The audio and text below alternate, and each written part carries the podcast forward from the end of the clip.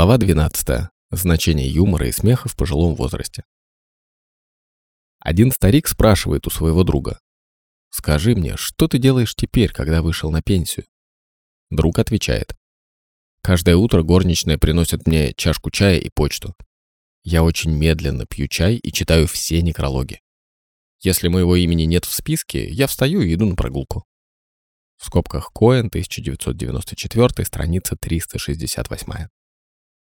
Сила юмора и смеха как основного средства для выживания была замечена еще древними греками и римлянами, которые использовали эту тему во многих сатирических произведениях, пьесах и поэмах. Даже в Библии присутствует юмор, правда, он отличается от обычного представления о том, что должно считаться смешным. В Библии юмор допустимый, в небольшом количестве и деликатный. Он требует от читателя воображения. На сегодняшний день юмор и смех рассматриваются как терапевтический инструмент, расслабляющий и приятный способ помочь людям преодолеть трудности, тяжелые проблемы, страдания, стрессовые жизненные ситуации, несчастья и травмы. Отношение к юмору и смеху всегда очень индивидуально и субъективно. То, что заставляет одного человека буквально взрываться смехом, не обязательно рассмешит другого. Уровень культуры, интеллекта, Настроение человека и социальные установки влияют на восприятие смешного и комичного и направляют юмор общеизвестными и общепринятыми в данном обществе способами, наделяя его своими особенностями и характером. Кто-то, обладая остротой ума, схватывает шутку мгновенно. Кому-то нужно некоторое время, чтобы понять, что здесь смешного, а кому-то необходимо объяснить, в чем суть шутки. Бывают и такие серьезные люди, которые не принимают шуток вовсе, поскольку лишены чувства юмора и боятся признаться в этом. Остроумие является такой важной личностной характеристикой, что люди готовы смириться со многими другими слабостями и недостатками, но только не с отсутствием чувства юмора. Развитое чувство юмора занимает почетное место среди человеческих ценностей. Существует три области творчества, которые не конфликтуют друг с другом. Юмор, откровение и искусство. Карл Маркс рассматривал юмор как важный фактор в историческом развитии человечества. Цитата. История действует основательно и проходит через множество фазисов, когда уносит в могилу устаревшую форму жизни. Последний фазис всемирной исторической формы есть ее комедия. Похоже, у Маркса было хорошее чувство юмора, когда он добавил «Почему таков ход истории? Это нужно для того, чтобы человечество весело расставалось со своим прошлым. В скобках Lay, 1983, страница 160. Из большого количества литературы на тему ценности юмора и смеха автор выбрал то, что субъективно считает актуальным и то, что напрямую связано с основной направленностью этой книги. В общей сложности насчитывается пять групп теорий юмора. Теории, которые имеют дело с психоаналитической перспективой, подчеркивают комическое несоответствие и несовместимость, неожиданность и несогласованность, узаконивают миры взрослых и детей, поддерживают роль юмора для самооценки и освобождения от волнения, рассматривают юмор и смех как социальные роли и делают акцент на социальной коммуникации и критике общества, и, наконец, рассматривают творчество, наделенное юмором и его символическое значение. В скобках Коэн, 1994. Юмор, в том значении, в котором он воспринимается сегодня, является относительно новым явлением. В таком виде он появился в последние 300 лет. Древние греки, например, считали, что юмор – это телесная жидкость или физиологическое явление, влияющее на настроение. Афинский мудрец-философ Сократ рассматривал юмор как сочетание красоты и боли, живущих в человеческой душе. Он полагал, что в этом смешении проявляются многие человеческие качества и черты характера. Как мы видим в древнегреческих пьесах, даже самое трагичное может рождать ощущение красоты. И хотя юмор является понятием абстрактным, его выражение в виде шутки – это своего рода искусство и разновидность творчества. Юмор, как считает психолог Ревен Булка, в скобках 1989, является одним из самых полезных для человека способов дистанцирования от той или иной ситуации. Смеясь над судьбой, люди могут выйти за пределы себя и посмотреть на свою судьбу со стороны. Юмор позволяет людям получить возможность подняться выше обстоятельств, в которых они живут в реальности. в скобках Булка, 1989, страница 51. Значение юмора во второй половине жизни. Терапевтическая ценность юмора тысячелетиями прослеживается во многих культурах, что находит подтверждение в литературе. У каждого народа есть свой набор юмористических рассказов, пьес, поговорок и пословиц, что подчеркивает особое значение, которое везде придают люди юмору и смеху. Современная медицина тоже успешно использует эту человеческую способность. Американский писатель Норман Казинс, в скобках 1981, в своей книге «Анатомия болезни» наглядно описал историю исцеления себя смехом после того, как был приговорен к смерти сразу несколькими врачами. Казинс включил в эту книгу результаты исследований, проведенных с участием тысяч докторов, применявших терапевтическую силу юмора и смеха, и результаты, подтвердившие, что смех – это действительно лучшее лекарство. В многочисленных своих проявлениях и формах юмор оказывает прямое влияние на физиологическое и умственное функционирование человеческого организма. Матушка природа позаботилась о том, чтобы мы умели избавляться от вредящих нам стрессов с помощью смеха, который ускоряет работу гормонов в наших организмах. Смех облегчает боль или, по крайней мере, позволяет нам на время забыть о ней, принося тем самым облегчение страдающему человеку. Смех оказывает влияние почти на все физиологические системы организма. Он укрепляет иммунитет, нормализует содержание кислорода в крови, активизирует мышцы, снимает стресс и даже помогает против запоров. Смех служит проверенным лекарством от горечи, разочарования и отчаяния, ломая свойственные болезни стереотипы. Особая ценность юмора в пожилом возрасте заключена в его способности помогать человеку в преодолении жизненных трудностей. Фрейд доказал важность механизмов психологической защиты от позывов биологических инстинктов, которыми мы наделены. Исследователи в области геронтологии считают, что в пожилом возрасте особое внимание следует уделять механизмам преодоления физических и душевных потерь, которых никому не удается избежать. В скобках Коэн, 1994. Эти механизмы являются поведенческими, эмоциональными и психическими реакциями, и они выполняют двойную функцию. Они помогают пожилым людям решать проблемы, которые вызывают напряженность, и они уменьшают эмоциональную неуверенность, сопровождающую стрессовую ситуацию.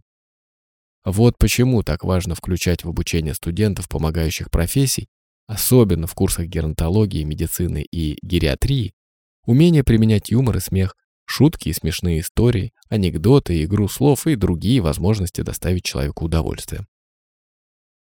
Применение с творческим подходом различных форм юмора в соответствующем количестве и в нужное время может поддержать и укрепить здоровье пожилого человека создать здоровую атмосферу в аудитории и вложить в руки терапевта, работающего с престарелыми людьми, полезный и приятный инструмент. Юмор – это один из способов снятия нервного напряжения. Он помогает разобраться в ситуации и действовать во имя перемен к лучшему. Такая форма преодоления проблем и стрессов, присутствующих в жизни пожилого человека, имеет первостепенное значение. Она служит наилучшей и наиболее полезной тактикой достижения этой цели. Благодаря юмору люди, сталкиваясь с забавным положением вещей, испытывают чувство радости и удовольствия. Юмор – это способность смеяться над скрытым смыслом событий. Это когнитивная способность воспринимать человеческие отношения и идеи необычным образом. Хорошо известна и социальная ценность юмора и смеха. Они повышают у людей ощущение солидарности, укрепляют чувство сообщества и внутреннего единения, снимают напряжение, ослабляют конфликты, помогают преодолеть кризисную ситуацию и создать приятную атмосферу. В обществе людей, безусловно, предпочтительнее остроумный пожилой человек, нежели хмурый и сварливый. Люди, умеющие сохранять чувство юмора и адекватно им пользоваться, охотнее принимаются своими сверстниками и подрастающим поколением. Терапевтическая ценность юмора несомненна.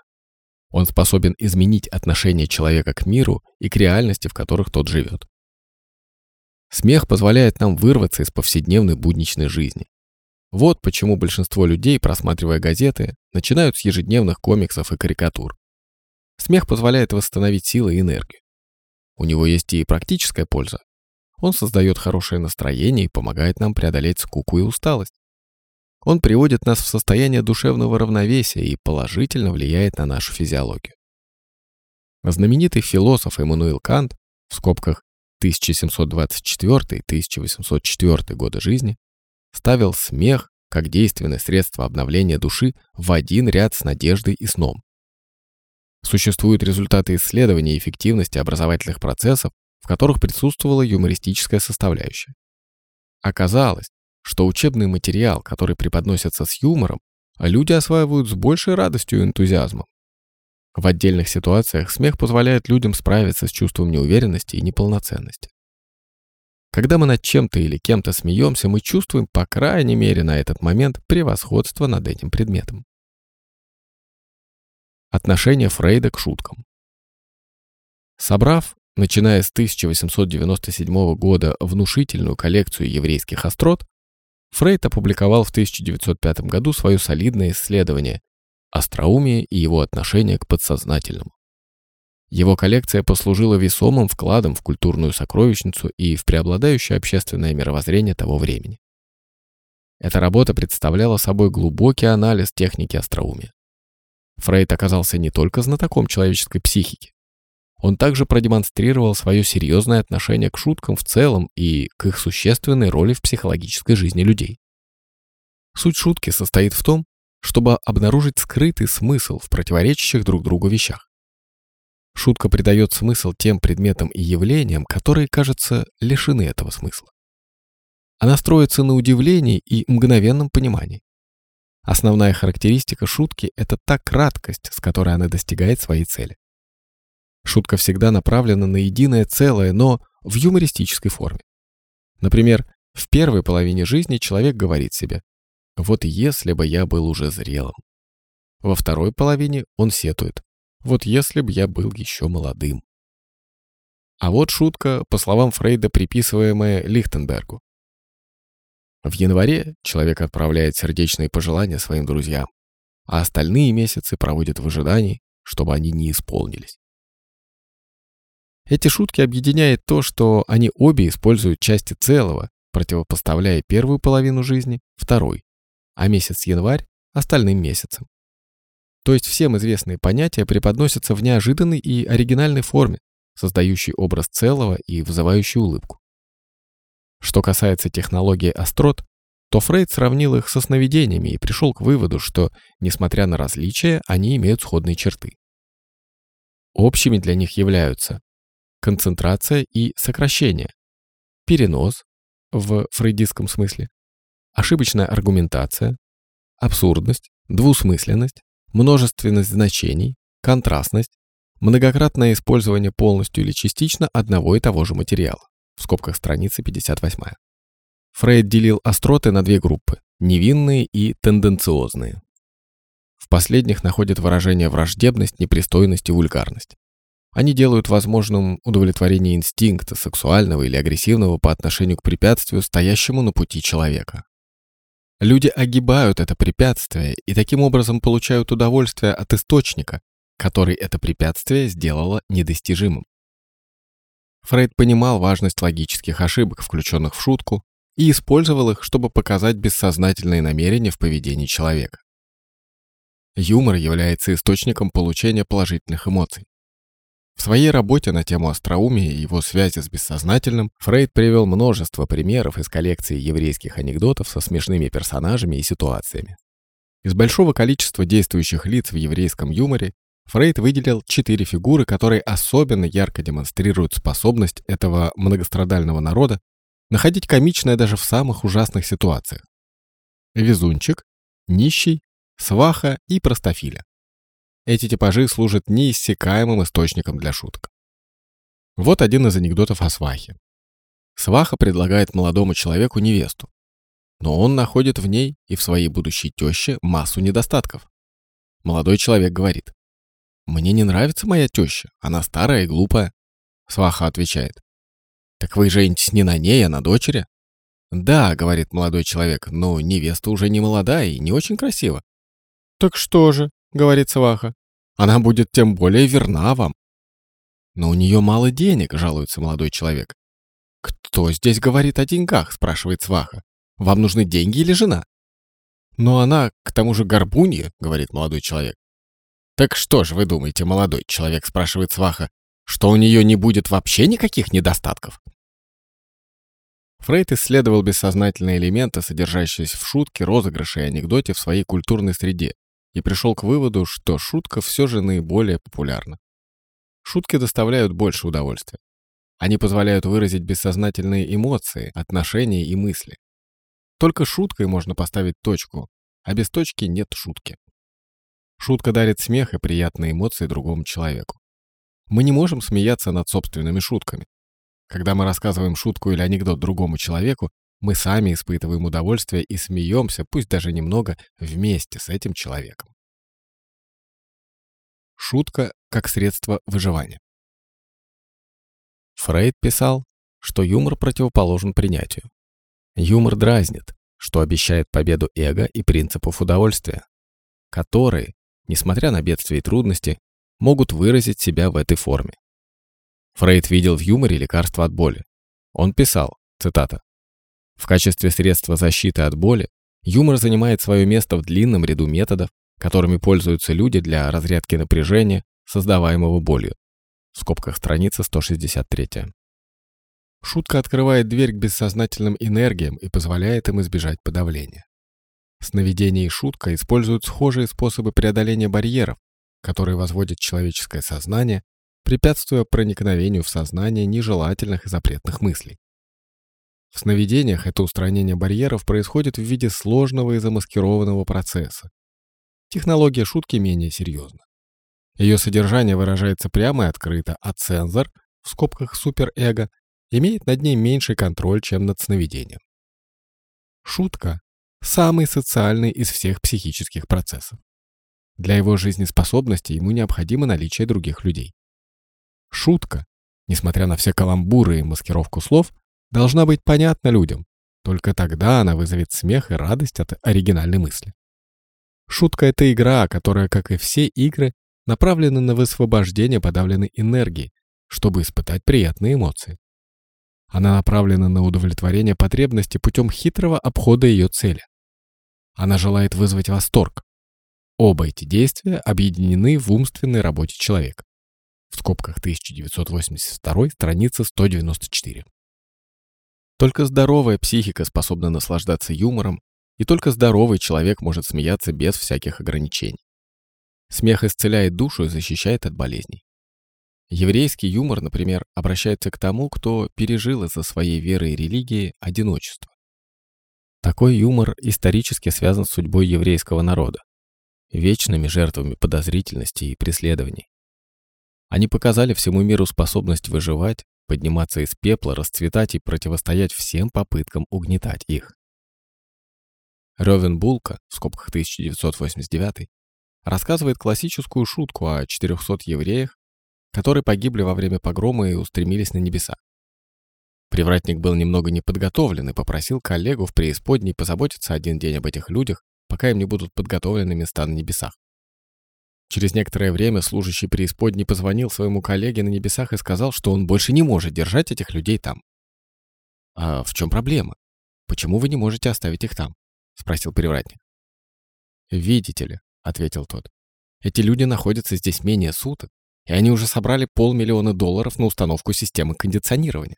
В скобках страница 51. Мобилизация чувства юмора человека может быть использована для решения множества проблем, считает Булка. Когда человек попадает в ситуацию, которая может привести к депрессии или даже к суициду, то смех над судьбой становится основным инструментом выживания. Страница 51. Даже заключенные в нацистских концлагерях обращались к юмору, чтобы пережить в своей жизни все ужасы, зверства и угрозы. Такой вид юмора получил название «юмор висельника». Он оказался неотъемлемой частью жизни в лагерях. Он поддерживал в заключенных мужество и укреплял их боевой дух. В скобках Кронстром Бескоу, 1991. Юмор помогал заключенным срывать оковы страха и усиливающие его ожидания тревоги и в некоторой степени контролировать свои собственные судьбы, а не оставаться жертвами инстинктов, которые только подталкивали их к навязчивому поведению. Франкл на собственном опыте испытал, что никакое количество убеждений, силы, объяснений или руководства недостаточно для людей, которые погрязли в собственном страхе. Только обращение к человеческой способности воспринимать юмор и смеяться получает ожидаемый результат. Подходы к юмору и шуткам в логотерапии. В своей автобиографии «Что не написано в моих книгах» в скобках 1995 Франкл писал, что долгое время он вынашивал идею написать книгу о метафизических аспектах шуток.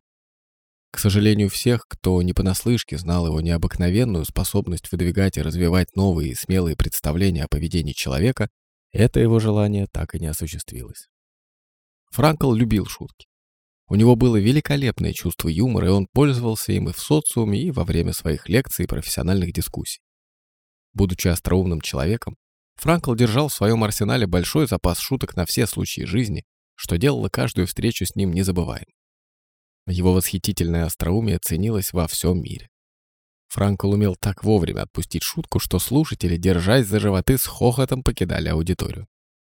Вот одна из шуток, рассказанных Франклом своим друзьям и родным. Старый еврей гуляет в Берлине по парку. Вдруг над его головой пролетает птица, и на поля шляпы падает птичий помет.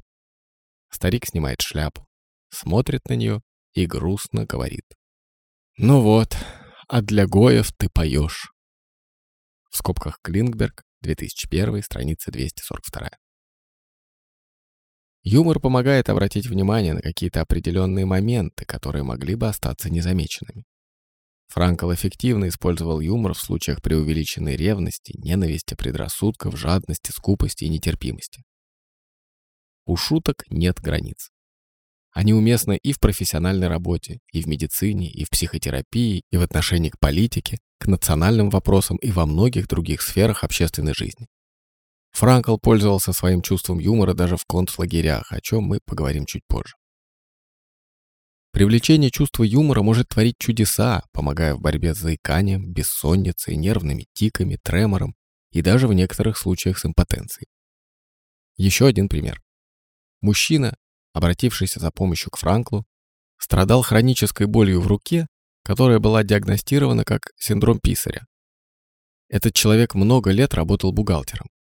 Боли в рабочей руке становились невыносимыми, пока его почерк не изменился до неузнаваемости. Когда Франкл услышал историю болезни этого человека, он посоветовал ему испробовать новый подход к своей работе. Приступая к письму, тот должен был проговаривать буквально следующее. «Теперь я покажу своему начальнику, какой я хороший писарь. У меня будет такая ужасная боль, что никто не сможет прочитать, что я напишу. Первой реакцией клиента на слова Франкла была улыбка и кивок головой в изумлении. Тем не менее, он согласился попробовать сделать то, что ему посоветовал Франк. Результат оказался удивительным.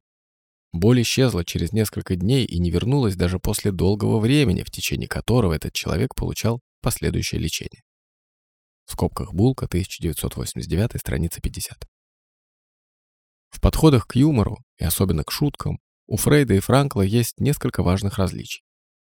Интерес Фрейда был обусловлен главным образом желанием понять механизм шутки с точки зрения ее физиологических и психологических характеристик. Франкл же стремился выяснить, почему шутка служит препятствием на пути к чувству тревоги. В книге «Человек в поисках смысла» Франкл подчеркивал, что юмор является одним из самых важных средств для выживания. Он играл роль духовной победы над убийцами и тиранами. Юмор защищал рассудок заключенных и отвлекал их мысли, пусть даже на короткое время, от нечеловеческих условий лагерного существования. Даже в самые трудные и страшные часы улыбки и смех помогали облегчать страдания и пытки узников. Франкл писал, что он буквально тренировал, заставлял друга, с которым рядом работал, развивать чувство юмора. Франкл предложил ему каждый день по очереди придумывать, по крайней мере, одну забавную историю, которая может приключиться с ними после освобождения. В скобках страница 42. Франкл определил те факторы, которые превращают смех в такое ценное лекарство в руках умелого и опытного терапевта. Сюрпризы, заключающиеся в превращении тех же вещей, которые внушают пациенту страх, в исцеляющие его средства. Преувеличение страха, с сохранением при этом серьезного отношения до такой степени, что он становится нелепым и смешным. готовность принять активное участие в комической ситуации для укрепления внутренней уверенности пациента. Функция включения, когда клиент обнаруживает и понимает, что с помощью смеха страх можно контролировать и даже погасить. Ярким свидетельством таланта Франкла является разработанная им техника, с помощью которой основные страхи клиента можно повернуть и использовать для лечения его же неврозов. Как только пациент перестает бороться со своими тревогами и вместо этого, применяя парадоксальную интенцию, пытается иронично их высмеивать, порочный круг разрывается, симптом уменьшается и страх, наконец, исчезает. Франкл считал, что противостояние страху – это лучшее лекарство для его преодоления. Однажды он доказал это на собственном примере. Франкл увлекался альпинизмом и как-то раз в дождливую погоду стал свидетелем несчастного случая. Один из альпинистов сорвался в ущелье глубиной в 200 ярдов. Человек чудом выжил. А через две недели Франкл поднимался по тому же крутому склону, и день опять оказался дождливым. Тем не менее, несмотря на психологический шок, который он испытал две недели назад, он смог преодолеть свой страх и перенесенную психологическую травму. Франкл утверждал, что необходимо определять, когда стоит применять логотерапию и парадоксальную интенцию, а в каких случаях их польза сомнительна. Рассмотрим случай. Питер, имя вымышленное, мужчина, 68 лет, обратился к логотерапевтическому лечению по совету своего друга. Этот друг когда-то тоже проходил курс лечения и хорошо знал терапевта. Питер, работая бухгалтером в крупной корпорации, страдал от постоянного страха допустить в своей работе ошибку. С работы чувство страха распространилось и на дом. Особенно Питер боялся своего начальника, который привык унижать его, подтрунивать и строить козни. Каждый раз, когда тот появлялся, Питера переполняла тревога и страх встречи с этим человеком. У Питера было безрадостное детство. Отец предъявлял к нему завышенные требования и в учебе, и в спорте. И когда Питеру не удавалось достичь высоких результатов, его отец с презрением говорил, что в жизни из него ничего хорошего не выйдет. Казалось, что Питер следовал предположениям своего отца. Он стал медлительным, неуверенным в себе и не доверяющим даже своему интеллекту, чтобы уловить простые истории и факты. Его разум был занят мучившими его мыслями и особенно пророчествами отца об ожидающей его судьбе. Несмотря на то, что у него были способности к счету и математике, Питер не мог сосредоточиться на своей работе. Страх совершить ошибку иногда сковывал его на долгое время, и его неумение справиться с этим страхом лишь подчеркивало правоту отца. Избавление от страхов началось прежде всего с повышения самооценки, укрепления самоуважения и внутреннего человеческого достоинства этого клиента. Необходимо было изменить его отношение к отцовскому прогнозу, сосредоточившись на том, чего он достиг к этому моменту в жизни, несмотря на мнение отца. Это потребовало неоднократных обсуждений и простых упражнений, которые помогли ему понять, что в таких важных сферах жизни, как работа и семейная жизнь, он оказался весьма успешен. Питер мог найти утешение в том факте, что сам он умеет помочь своим детям, если они нуждаются в его поддержке. Укрепление чувства внутренней уверенности помогло ему расслабиться. Он начал концентрироваться не на прошлом, а на настоящем и будущем. Более того, с помощью парадоксальной интенции Питеру удалось изменить отношение к своему начальнику. Применение этой техники научило его шутить по поводу своих страхов, подтрунивать над ними и смеяться.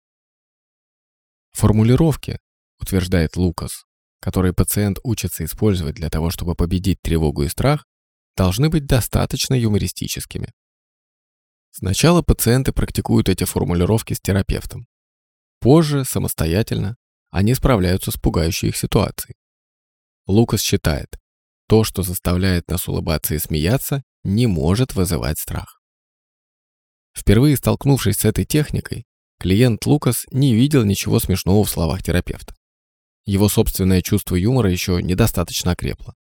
Тем не менее, он был полон решимости выполнить все задания, которые он получал на каждой сессии, пока его усилия не увенчались успехом. В результате он обрел уверенность в своей способности справляться с пугающими его ситуациями как на работе, так и дома. Избавление от оков страха преувеличенным желанием именно того, что этот страх вызывает, и замена его здоровым отношением к жизни может привести к новому самоощущению и к здоровью.